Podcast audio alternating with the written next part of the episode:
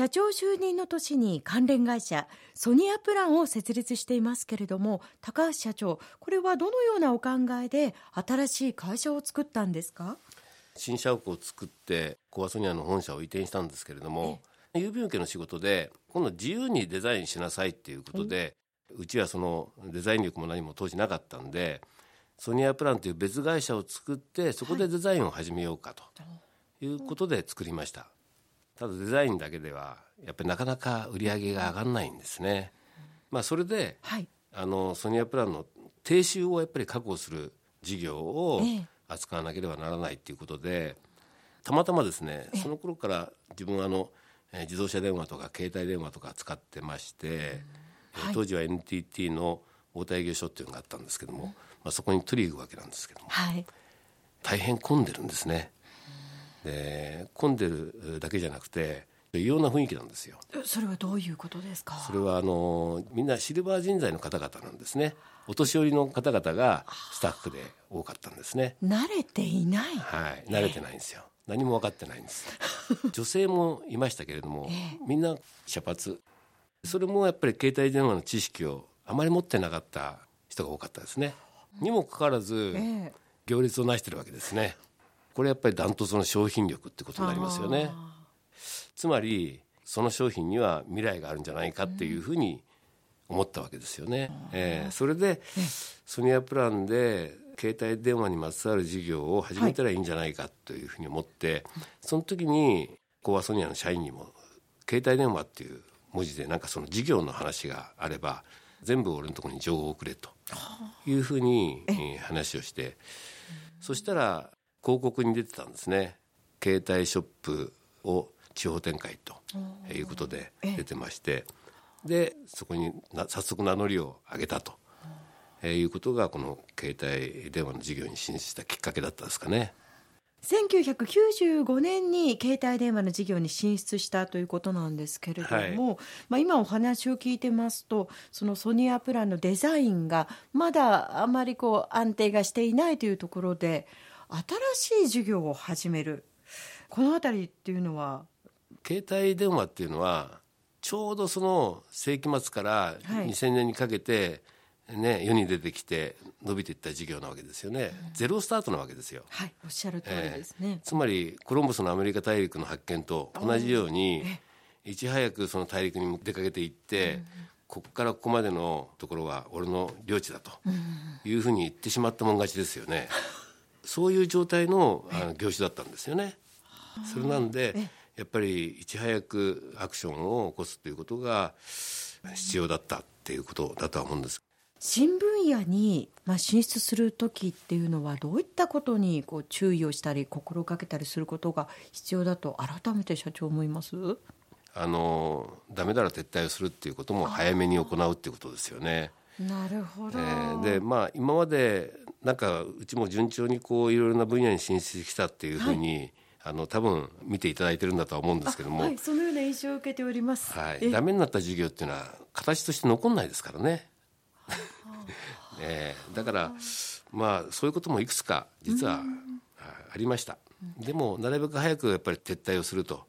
いうことが大切なんかなというふうに思いますよね。え携帯電話の事業に関してはでは順調にはい、そうですね。はい進んでいっはいたということで、ソニアプランの方も、まあ、それに乗じてはい安定してきたということになってくるんでしょうか。そうですね。ただ成長するっていうのは、はい、一方ではその資金繰りが大変になるっていうことも秘めてるんですね。とは言いながらも多分野への進出はさらに進むんですよね。ね。レストランも経営していらっしゃって、はい。星野リゾートさんが軽井沢でなさっているハルニレテラス、はい、イルこちらにもイタリアンですね。えはい。出店をなさっておりますけれども、いこちらが1号店ではないんですよね。あ、そうですそうです。はい。うちがあの食の分野に進出したのは、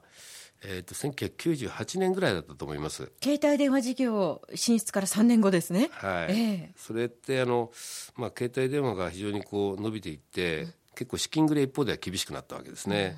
えただ決算上利益が出ると、はいやっぱり税金払わなくちゃならないっていうことがあるんですね。現金はなくても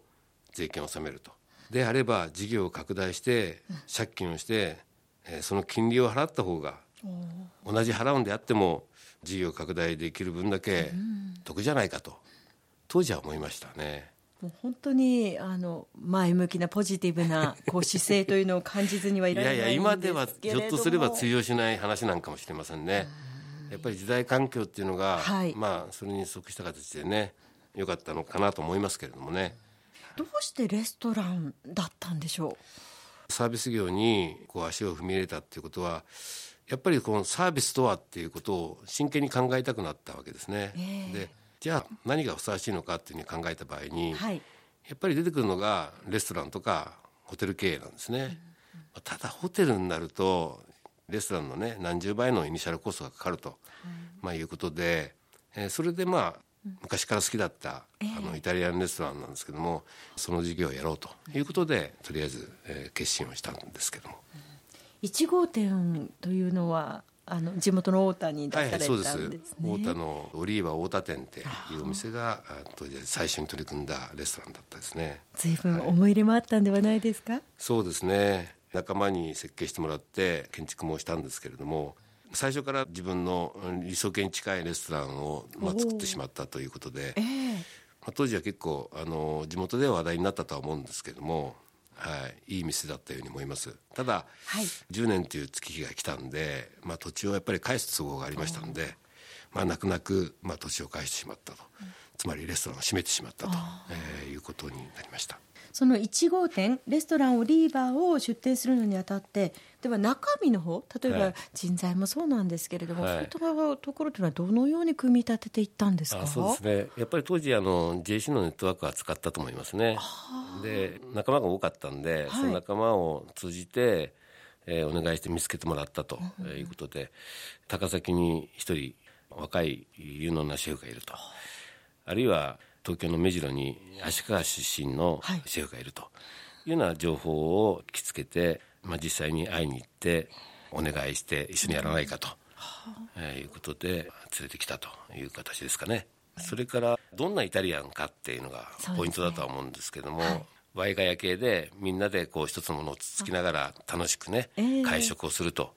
いうことだったんですけれども当時あの東京の新宿の高島屋にあったラマニーナっていうお店があるんですけども石橋シェフっていう方がいて、はい、何度も足を運んだ思い出があるんですけどもそのピザ料理を食べてですね特にあの当時はあの甘いピザってあんまりなかったんですよ、デザートピザっていうやつですね。そうですね、はい、でそのデザートピザごちそうになってですね感動して、まあ、ぜひこれを地方に持っていきたいなというふうに思ってお願いをしてですね、うちに来てくれることになった2人のシェフを、はい、代わり番号ですね研修に生かしたと。いうような思い出もありますね。やっぱりそのぐらいですねまだどこもやってないような新しいお店というのは利益は上がりました？えー、結構ね飲食は難しいんですよね、えー、で混んでるお店が収益を上げてるとも限らないと思いますね、えそうですか、はい、上げてますでしょ？あの時はね結構ね初期投資が大きすぎたっていうこともありましたね。それは高橋社長のやっぱり思い入れの強さ まあでもあの大体ツーペイだったかなっていう感じはしますけれども、はい、高橋社長にとってはいろんな意味でもいい思い出の一店舗目でしたね。そうですね。はい。現在は店舗数はいくつぐらいあるんですか？そうですね、えーと、太田のイオンさんと羽生のイオンさんに1店舗ずつ、はい、あとは委託してやってるのが太田市にあるダニエルハウスっていうところが、そうですね。中にあの地ビールなんかも製造しています。地ビールも出かけてるんですね。はい。すごい。それとあとは軽井沢のハリデテラスにあるイルソーニョですね。えー、それと今ちょっとうどん事業どうなのかっていうことでアンテナえアンテナショップとして今手ごね屋っていうお店を大良町に出してます。あそうですか、はい、今度はイタリアンから和食にまで、はい、幅広い。楽しみでまた社長のねどんな構想が形になっていくのかこの辺りもあの私たちも期待したいところでありますけれどもストレートにちょっとお聞きしたいことが一つありまして、はい、今お話聞いてて本当に多分野への進出というのをですね怖がらずにやってらっしゃるようにも見えてならないんですけれどもその辺りというのは社長いかがですか？かいやいやいや怖いですよね。やっぱり怖いんですけども、うん、なんかやっぱりこうワクワクドキドキしたいっていうんですかね。でも新事業に着手すると、はい、社員には内緒で結構現場には遠くから近くからいろいろこう見に行きますね。やっぱり見に行かないと落ち着かないっていうのがありますよね。で今の時代って本当に流行るか流行らないかって事前にはなかなかわからないですよね。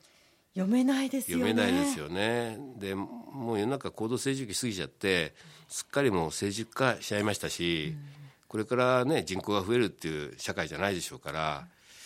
そういう中で売り上げを伸ばしていくっていうのはこれは大変なことだとは思うんですけれども、うん、まあでもそんな成熟化した社会の中でも、はい、ニーズはどっかにあるだろうと。それを求めて我々その魅力的な社会提案をしていこうという発想に立つと事業が面白くなるっていうことはありますね。うん、なんかやっぱりワクワク人にさせたい、まあ、ドキドキさせたいとか、はい、まあ、そういうことでお客さんが喜んでくれればということでやってますけれども。